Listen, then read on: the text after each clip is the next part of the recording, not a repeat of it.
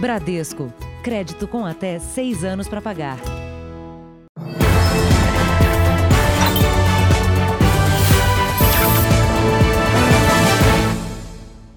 Olá, boa noite. Boa noite. Mais um caso de feminicídio, desta vez no dia do aniversário da vítima. A mãe dela, de 38 anos, também foi morta. O suspeito, que é ex-marido da jovem, depois fugiu com a filha do casal. No final da tarde, a menina de dois anos chegou à delegacia com o tio e a avó, mãe do suspeito.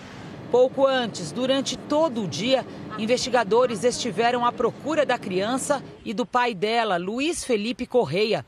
O homem teria fugido com a menina depois de matar a ex-mulher Natália Saldanha e a mãe dela, Priscila Rodrigues. Natália comemorava o aniversário com amigos e parentes quando o ex-marido chegou.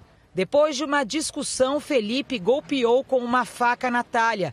Em seguida, matou a mãe dela.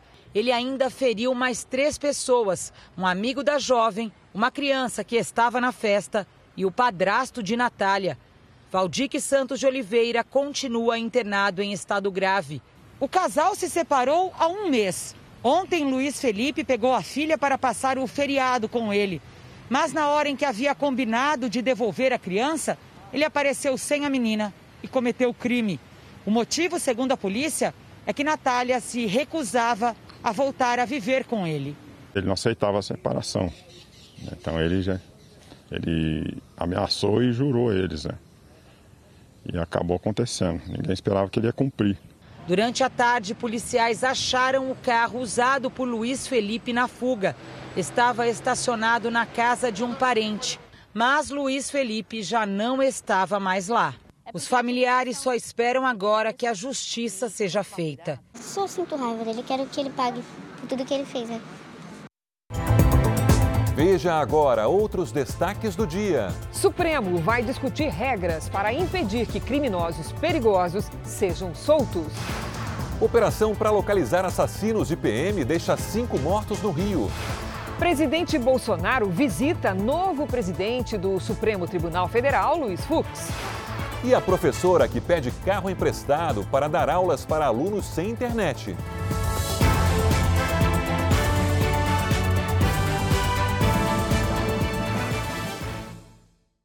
Oferecimento para os desafios do presente, experimente o futuro com o Bradesco.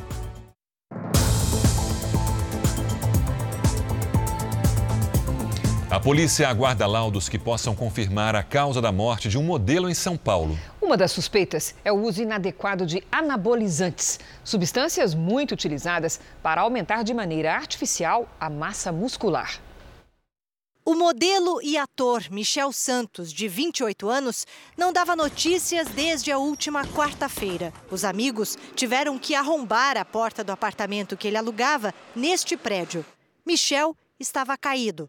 Ao lado dele foram encontradas seringas de anabolizantes. A polícia investiga a causa da morte. O apartamento não tinha sinais de invasão e também não há testemunhas. O laudo do IML pode confirmar a suspeita de que Michel tenha morrido em decorrência do uso de esteroides anabolizantes. São substâncias que fazem com que uh, ocorra um aumento da performance, bem como um aumento da massa muscular. A grande maioria desses medicamentos são derivados da testosterona. A testosterona é o hormônio masculino é, mais importante no sentido de manutenção de massa muscular. Os anabolizantes podem causar aumento da pressão e do colesterol ruim, alterações no fígado e hepatite medicamentosa, muitas vezes irreversível. As substâncias aumentam ainda o risco de câncer, infarto, arritmia e morte súbita. É, a indicação precisa desse tipo de é, de medicamentos é naquele paciente que, em verdade, tem deficiência de testosterona. Nesse cenário, a reposição ela é bem-vinda. Cinco homens morreram em um confronto com a Polícia Militar hoje no Rio de Janeiro. A operação tentou localizar criminosos que ontem assassinaram um PM. O desespero de quem acabou de perder um neto. O jovem de 16 anos, segundo a Polícia Militar, estaria envolvido com o tráfico de drogas e entrou em confronto com os PMs. Outros quatro suspeitos também morreram. Quatro fuzis e uma pistola foram apreendidos na Vila Aliança. O bairro é cercado por montanhas, onde do alto traficantes monitoram a polícia. Alguns improvisam barracas, outros se camuflam entre rochas. Nas comunidades dominadas pelo tráfico e que ficam longe dos morros, os criminosos costumam espalhar pelas ruas barricadas com barras de concreto e aço. Dessa vez, equipamentos feitos de ferro e pregos conseguiram segurar um veículo blindado e atrasaram o avanço da polícia. Eles são conhecidos como jacarés. Nesse flagrante, homens de moto estão próximos de um blindado e não se intimidam por causa das barricadas. A polícia ocupou a comunidade em busca dos criminosos que assassinaram ontem o sargento Círio Damasceno, de 51 anos, mas não encontraram os responsáveis. As pessoas tiverem informações que elas podem contribuir com a polícia militar, para o trabalho policial e para que a gente chegue aos assassinos do Sargento Círio e tantos outros assassinatos cometidos por criminosos na nossa cidade. Foi preso hoje na região dos Lagos, no estado do Rio de Janeiro, um homem apontado pela polícia como o maior ladrão de cargas do estado.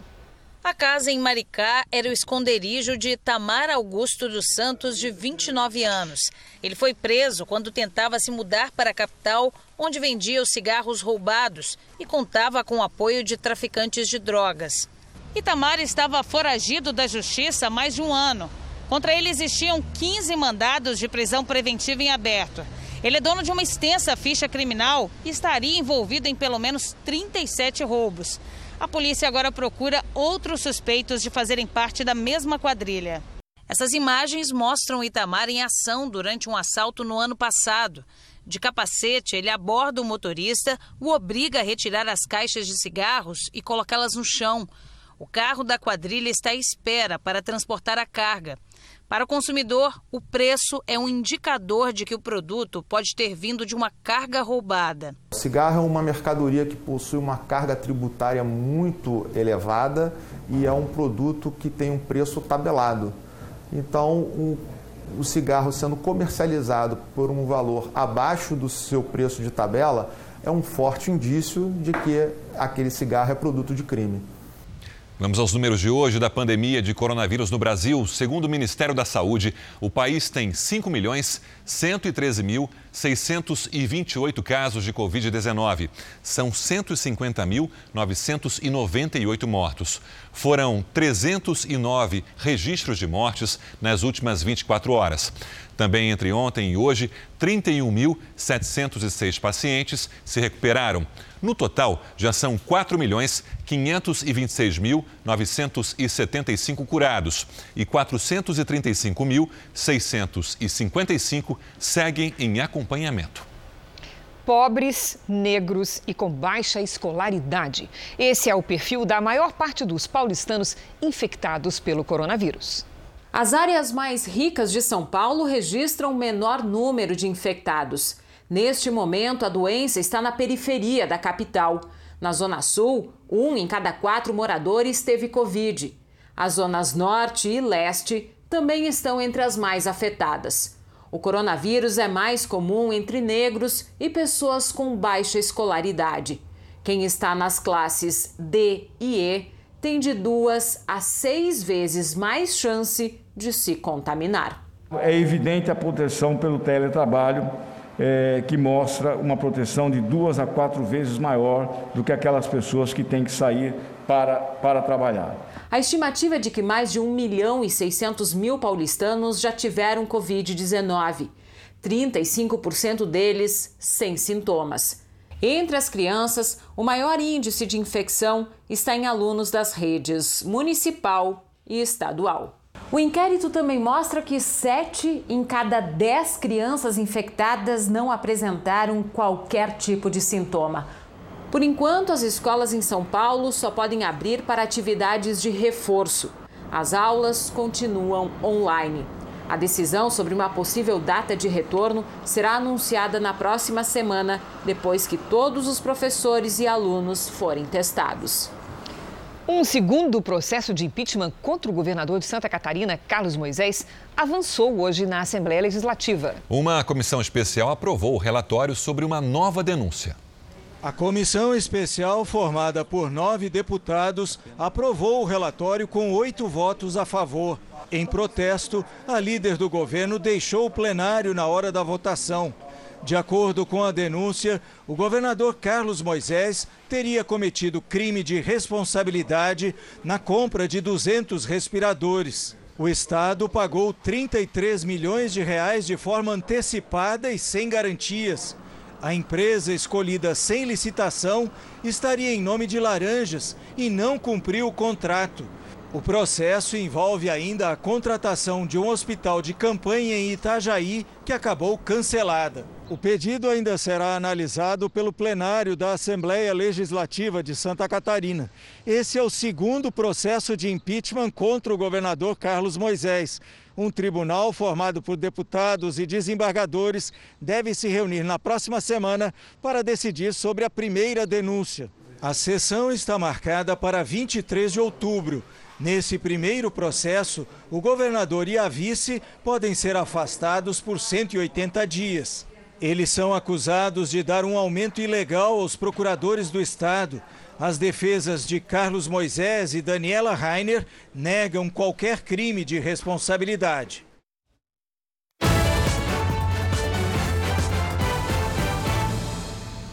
Há três semanas das eleições, os candidatos Donald Trump e Joe Biden se concentram nos estados que não têm preferência partidária definida? Votam às vezes com os democratas, às vezes com os republicanos. A Pensilvânia é um destes estados. Metade da população da Pensilvânia apoia Joe Biden. A outra metade está com Donald Trump. A disputa está tão acirrada que Biden já visitou o estado 11 vezes e Trump tem realizado diversos comícios, como o de hoje à noite em Johnstown. A equipe do presidente já bateu em 2 milhões de portas para incentivar os eleitores. Esta é a primeira vez na história que os eleitores da Pensilvânia vão poder votar antecipadamente. E por esse ser considerado o estado mais decisivo das eleições deste ano, a expectativa é de um número recorde de votos. Este centro de votação antecipada aqui na cidade da Filadélfia, por exemplo, é o mais importante do país e é considerado pelos especialistas um termômetro do que vai acontecer em todos os Estados Unidos. Ou seja, quem vencer aqui deve ser o candidato eleito à Casa Branca. Para Chris, os moradores não querem esperar para votar porque sabem o quanto o estado será decisivo. A Pensilvânia está entre os chamados estados pêndulo, onde não há uma clara preferência por democratas ou republicanos. Em 2016, Trump venceu aqui depois de seis eleições seguidas de dominância democrata. Em termos de votos do colégio eleitoral, que efetivamente elege o presidente, a Pensilvânia só perde para a Flórida. Aqui no Brasil, o presidente Bolsonaro se reuniu hoje no Supremo Tribunal Federal com o ministro Luiz Fux. Foi o primeiro encontro entre os dois desde que o ministro virou presidente da corte. De Brasília, o repórter Tiago Nolasco tem os detalhes ao vivo. Tiago, boa noite. Oi, Sérgio. Boa noite para você, para Cristina e para todos. O encontro entre Bolsonaro e Fux foi marcado de última hora durou cerca de 45 minutos e não teve a presença de assessores.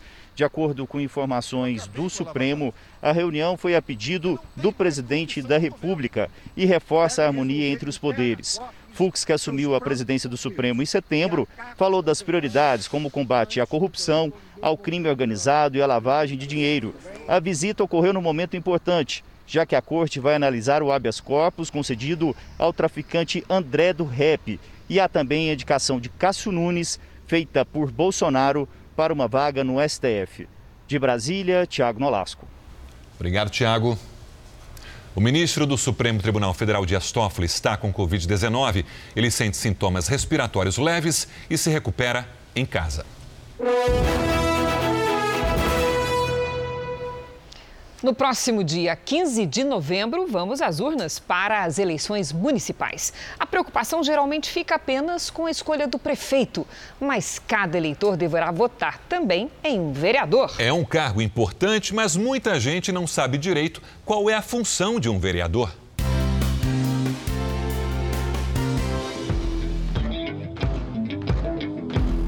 Toda cidade brasileira tem uma Câmara Municipal. A de São Paulo está entre as maiores do país. O número de vereadores é proporcional à população local. Pode ser de 9 a 55.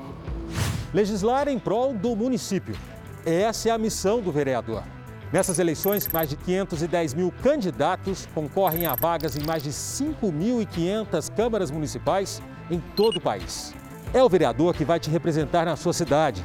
Por isso é essencial entender o que eles ou elas fazem aqui dentro. Criar, extinguir, modificar leis, desde que esteja dentro da esfera municipal. Proibição de fumar em locais públicos fechados dentro da cidade. Criação de novos impostos, criação de bairros. São exemplos do que o vereador pode. Serviços de zeladoria, como pavimentação de ruas e construção de escolas e hospitais, são funções do prefeito ou do governador, não do vereador. Outro papel fundamental de quem ocupa uma cadeira na Câmara Municipal é o de fiscalizar a prefeitura. As contas do executivo são analisadas com a ajuda do Tribunal de Contas e podem ser questionadas. Daí o prefeito tem até 30 dias para responder. Em casos de alguma suspeita, como uma obra superfaturada, daí uma comissão parlamentar de inquérito é instalada nesta sala para investigar. É a tão conhecida CPI. É um recurso importante, inclusive para que o governante, o prefeito, ele saiba que se ele cometer algum problema, se ele cometer algum desvio, se ele cometer alguma irregularidade, ele poderá ser objeto de uma investigação uh, por meio de uma comissão parlamentar de inquérito. São cinco números para digitar na urna eletrônica no dia 15 de novembro. Depois da eleição, é papel de todos nós fiscalizar. Com salários que variam de R$ 5.600 a 21 mil reais, é obrigação do vereador ter a melhor conduta para defender o interesse do cidadão.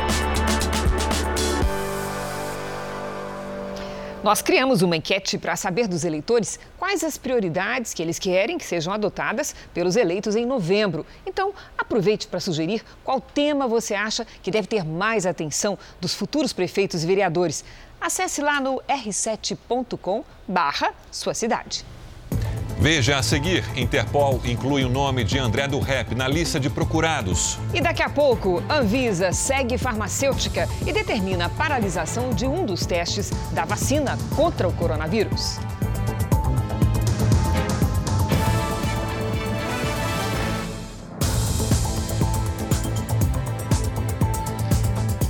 A Interpol, a Polícia Internacional, incluiu o nome de André do Rep na lista de procurados. O delegado que tinha prendido o traficante no ano passado disse que ele pode ter fugido do país por uma pista de avião clandestina e com documentos falsos. Na lista dos mais procurados pela Polícia Civil de São Paulo, André do Rep aparece em primeiro. O traficante é apontado como a ligação entre a maior facção criminosa brasileira e a máfia italiana já é considerado foragido pela Justiça. A Interpol também incluiu o nome do criminoso na lista de procurados internacionais. Em São Paulo, 600 agentes de três departamentos especializados participam da força-tarefa para tentar recapturá-lo. Eu estava já com as equipes monitorando a Baixada, porque eles tinham organizado para ele uma festa numa quadra de escola de samba. Ele nem para lá foi. O traficante teria viajado três horas de carro de Presidente Venceslau, no interior de São Paulo, onde estava preso, até Maringá, no Paraná.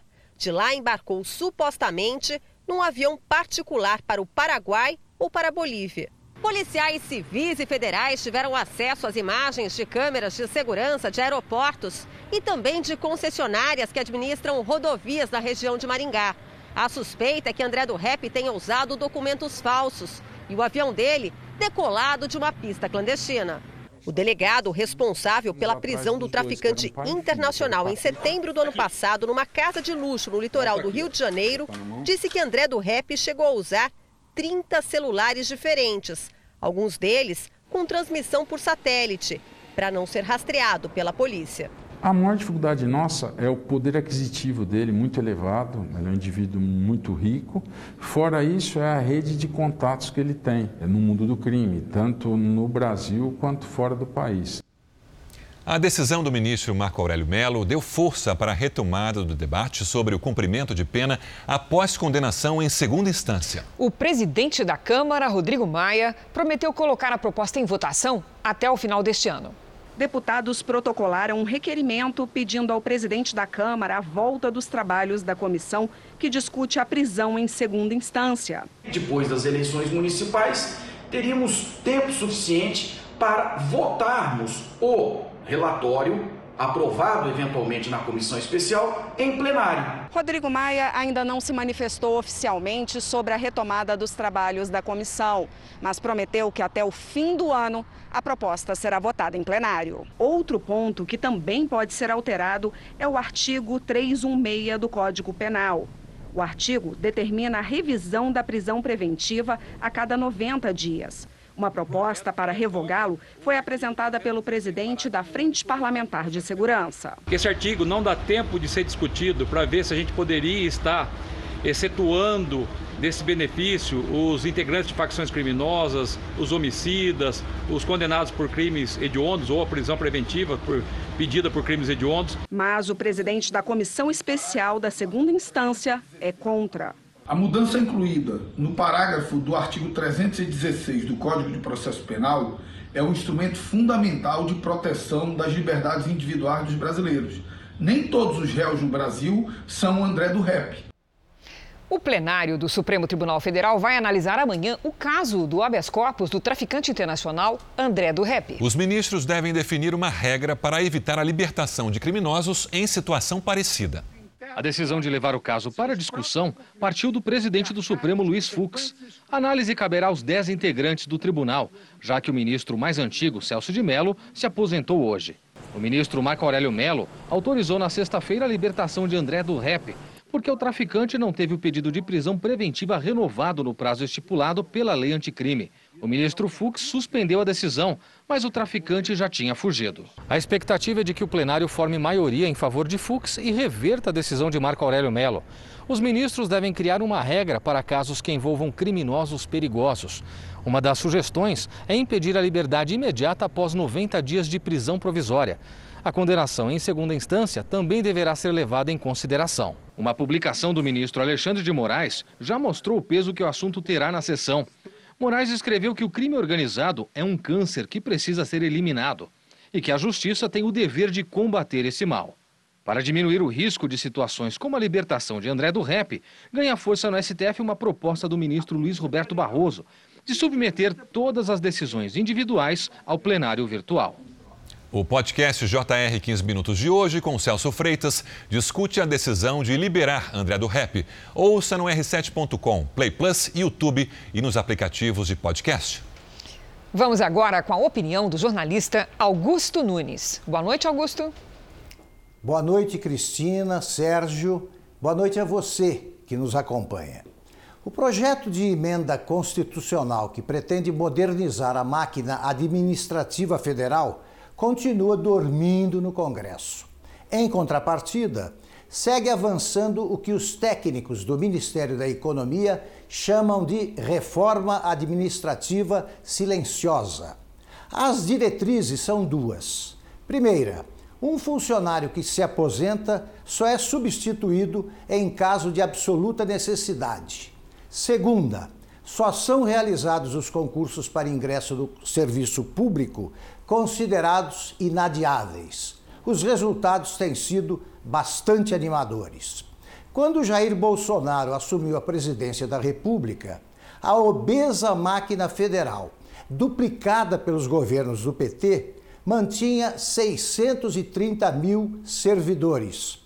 Esse número caiu para 608 mil em dezembro de 2019. Nesta semana, o total de funcionários desceu para perto de 600 mil. É a mais expressiva redução no total de servidores públicos registrada nos últimos 30 anos. Nesse ritmo, a reforma vai economizar até o fim de 2021 cerca de 20 bilhões de reais. A reforma silenciosa merece uma ruidosa salva de palmas. Veja daqui a pouco: moradores do centro de São Paulo são alvo de rojões disparados por usuários da Cracolândia. Na série especial, a história da professora que faz tudo para chegar aonde a internet não funciona.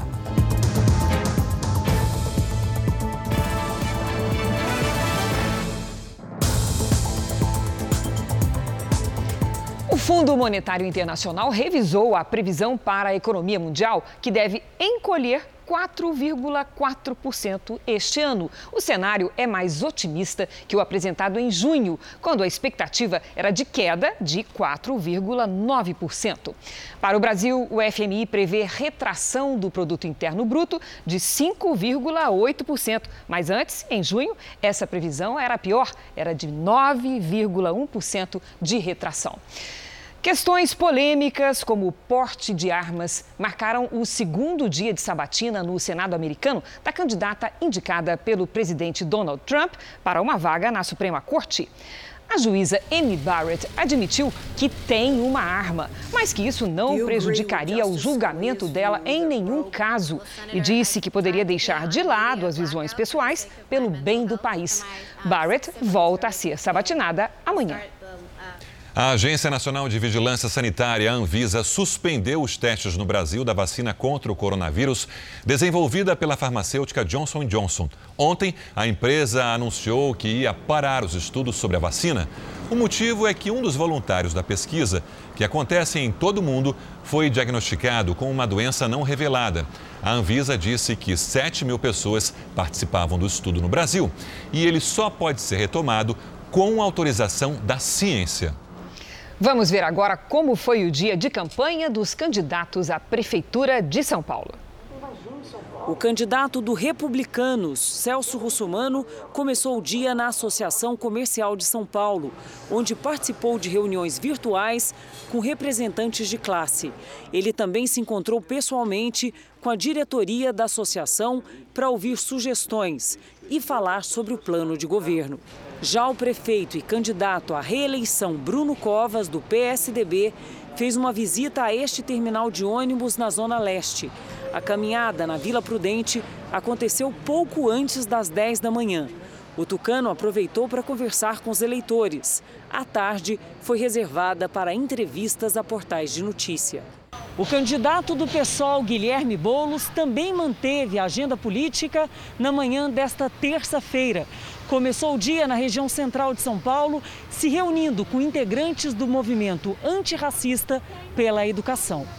O candidato ouviu a opinião dos integrantes do grupo e propostas de políticas públicas. Márcio França também aproveitou o fim da manhã para fazer campanha nessa feira livre entre as barracas, o candidato do PSB ouviu propostas de melhorias e conversou com representantes de moradores de uma praça na Zona Oeste, onde ocorrem atividades culturais. Gilmar Tato, do PT, fez uma caminhada e visitou comércios em Cidade Ademar, na Zona Sul. À tarde, participou de um ato de mulheres no centro de São Paulo e, no início da noite, deu uma entrevista. Andréa Matarazzo, do PSD, visitou as obras de restauração no centro da capital.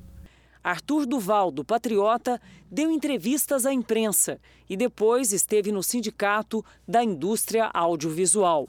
Joyce Hasselmann, do PSL, gravou horário eleitoral e fez uma reunião no partido. Orlando Silva, do PCdoB, foi a uma fábrica na Zona Norte e visitou a Central Única das Favelas. Marina Elou, da Rede, deu entrevista a canais de internet e rádio. E Felipe Sabará, do Partido Novo, só teve agenda interna. Os candidatos à Prefeitura do Rio de Janeiro também fizeram corpo a corpo com eleitores. O prefeito do Rio, Marcelo Crivella, visitou o Hospital Municipal Ronaldo Gazola, referência no tratamento de pacientes com Covid-19. O candidato do Republicanos prometeu usar o hospital depois da pandemia para a realização de cirurgias. Bandeira de Melo, da rede, conversou com moradores da Zona Oeste sobre o projeto Praça do Futuro, o objetivo é recuperar áreas de lazer para criar espaços culturais e esportivos para a população. Faltando pouco mais de um mês para a eleição, os candidatos disputam o voto de quase 5 milhões de eleitores na cidade do Rio. Saúde, educação, emprego e renda estão entre os principais temas dos discursos. À tarde, Benedita da Silva, do PT, se reuniu com jovens no Sindicato dos Metalúrgicos. Ela ouviu sugestões e falou sobre as propostas para melhorar a qualificação profissional dos adolescentes. Marta Rocha, do PDT, esteve no fim do dia no centro da cidade.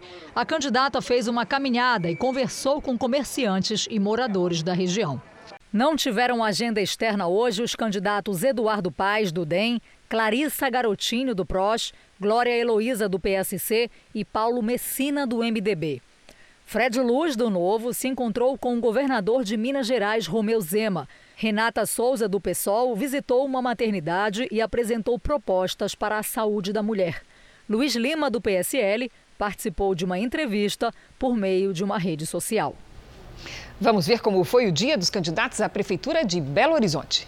João Vitor Xavier, do Cidadania, gravou vídeos para a campanha, deu entrevista e se reuniu com lideranças comunitárias. Áurea Carolina, do PSOL, teve reunião com o cônsul britânico e se encontrou com candidatas do partido à Câmara de Vereadores.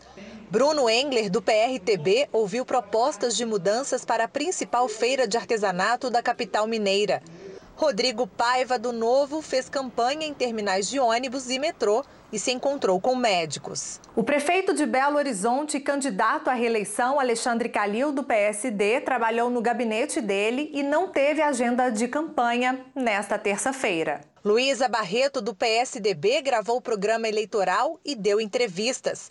Marcelo Souza e Silva, do Patriota, teve reunião com a presidente da Federação do Comércio de Minas.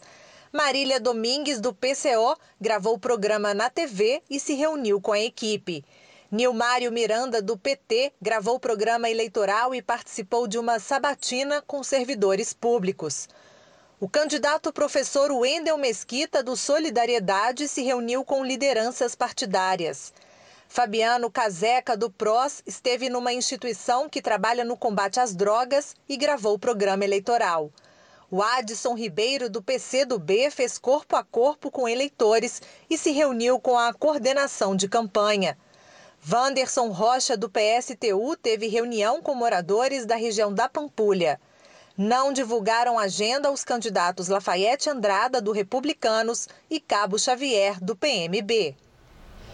Em menos de 24 horas, cidades do interior de Goiás registraram quase metade de toda a chuva esperada para outubro. Será que nós já podemos falar na recuperação das áreas atingidas pela seca? Vamos saber com Lidiane Sayuri. Boa noite, Lid. Oi, Cris. Boa noite. Por enquanto, ainda não, viu? Boa noite para todo mundo que nos acompanha. A chuva está mal distribuída. E quando é que isso vai mudar? Até o fim do mês de outubro, Cris. Amanhã tudo ainda bem parecido com o que tivemos hoje. O sol predomina e as pancadas ocorrem à tarde entre o sudeste e o norte do Brasil. Muita atenção para o risco de granizo e rajadas de 60 km por hora, principalmente no centro-oeste, em Minas, São Paulo e também no Paraná. No litoral do Nordeste, aquela chuvinha só para refrescar. No sul, manhã fria, com 11 graus em Porto Alegre. À tarde, esquenta e faz 27 graus em Curitiba, 33 no Rio de Janeiro, 35 em Goiânia, 30 no Recife e até 38 em Palmas. Em São Paulo, sol e possibilidade de chuva isolada no fim do dia. Mínima de 17 e máxima de 30 graus. Até amanhã. Obrigada, Lidy. Veja a seguir: usuários de droga arremessam rojões contra a polícia e moradores na região da Cracolândia. E na série especial, a professora que viaja para levar lições a alunos da zona rural que estão sem internet.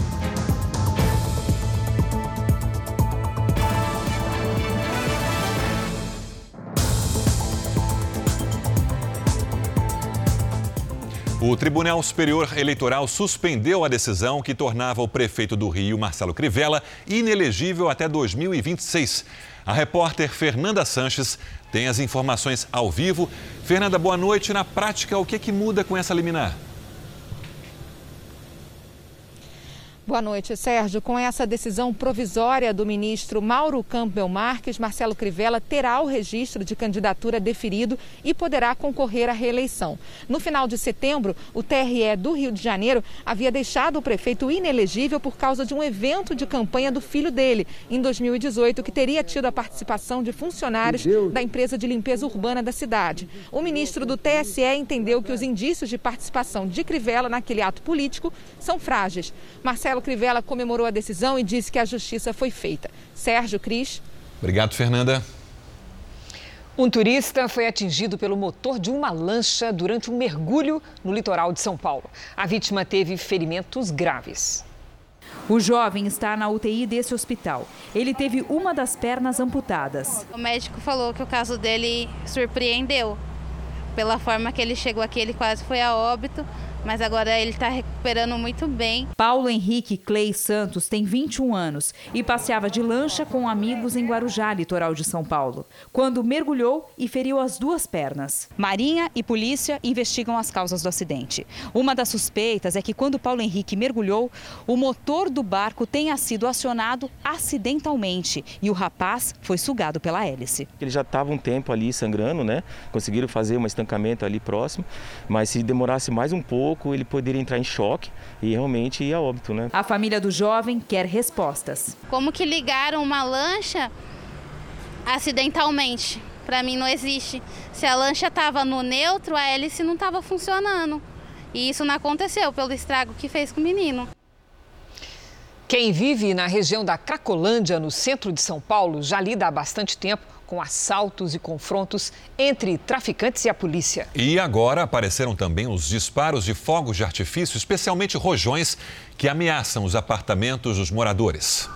Moradores de rua da Cracolândia caminham enfurecidos. É fim de tarde e a polícia faz uma operação na área. Os usuários de drogas reagem com violência. Depredam e roubam carros e usam fogos de artifício. As cenas dramáticas aconteceram a quase um quilômetro da Cracolândia e provocaram pânico na vizinhança. Essa é a situação agora de muitos moradores do centro de São Paulo. Eles estão na sala de casa, de repente começa uma confusão na Cracolândia e aí eles abrem a janela e enxergam centenas de usuários de drogas espalhados pelo bairro. O que os assusta é a agressividade dos vândalos e principalmente a nova prática de disparar fogos de artifício para provocar tumulto. Eles miravam na direção da polícia e alguns estouravam bem perto das janelas. Bomba e, e fogo de artifício é tudo. E a única forma é você se refugiar, mesmo ficar dentro de casa e tentar não sair de casa. Andréia e outros moradores relatam também um aumento da violência em ruas que até pouco tempo eram distantes da rotina da Cracolândia. Essas imagens mostram o flagrante da invasão de uma casa na madrugada aflige as pessoas que moram ali, aquilo dificulta o comércio da região, aquilo afugenta as pessoas de uma maneira muito complexa. A Polícia Militar informou que atua na região com bases comunitárias e patrulhamento a pé e motorizado. A Guarda Civil Metropolitana diz que age 24 horas por dia no local.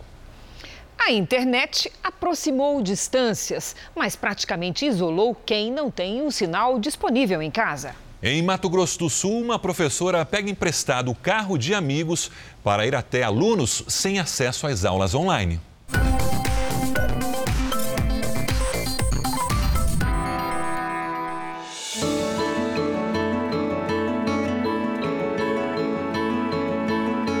Trinta anos como educadora e a professora Fátima precisou se renovar como as árvores da região onde vive, os ipês, que florescem no Pantanal e são símbolo do Brasil. Foi preciso adaptar por completo a rotina de ensino, sem poder frequentar a sala de aula em razão da pandemia de coronavírus, é em casa onde ela passa agora a maior parte do tempo. Os alunos ela atende de forma virtual mas e quanto aos estudantes que não têm internet disponível? No começo eu fiquei muito apreensiva, porque eles precisam de mim lá, né? Porque às vezes os pais não têm conhecimento, né? Às vezes os pais estudaram até o quarto ano, quinto ano. A professora Fátima vive em Porto Murtinho, no Mato Grosso do Sul, cidade que faz fronteira com o Paraguai, na região do Pantanal, e onde o acesso à internet ainda é limitado. Essas lições que hoje corrige em casa são dos alunos que moram na área rural do município, lugar onde viaja toda a semana, distribuindo e recebendo as lições de casa. E a gente não pode estar colocando também a vida deles em risco, né? Porque eles não saem da fazenda, eles ficam lá. Então, eu estou aqui transitando na cidade. Eu posso estar contraindo o vírus do Covid e levando para eles, não é verdade? Então, para evitar esse tipo de coisa, eu levo as atividades, eu uso as máscaras, né?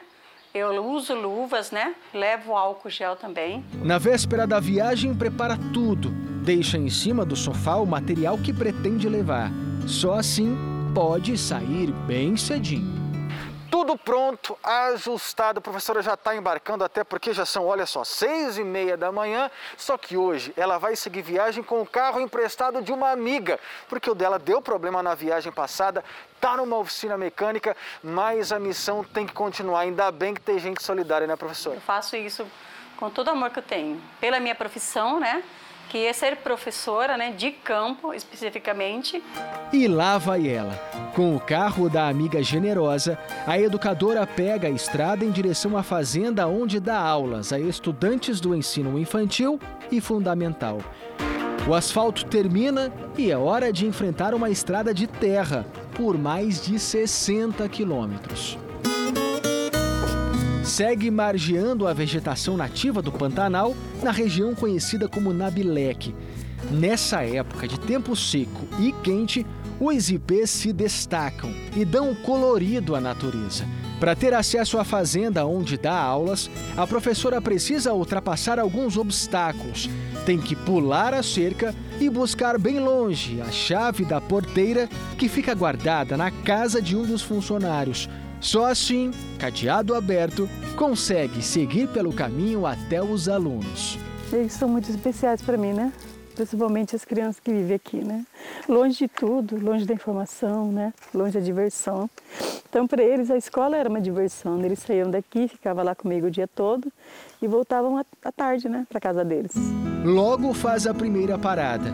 Aqui moram três alunas: Antonella, Maria e Micaele. As meninas cercam a professora e os bichos da fazenda também. É, ele pensa que é cachorro, né?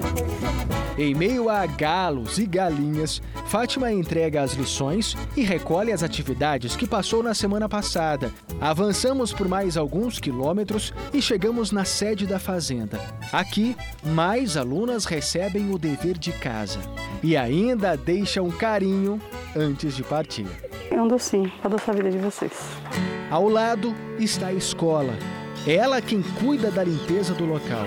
Mantém tudo organizado para quando as aulas presenciais suspensas sejam enfim retomadas. Mexe muito com a gente, né? Principalmente comigo.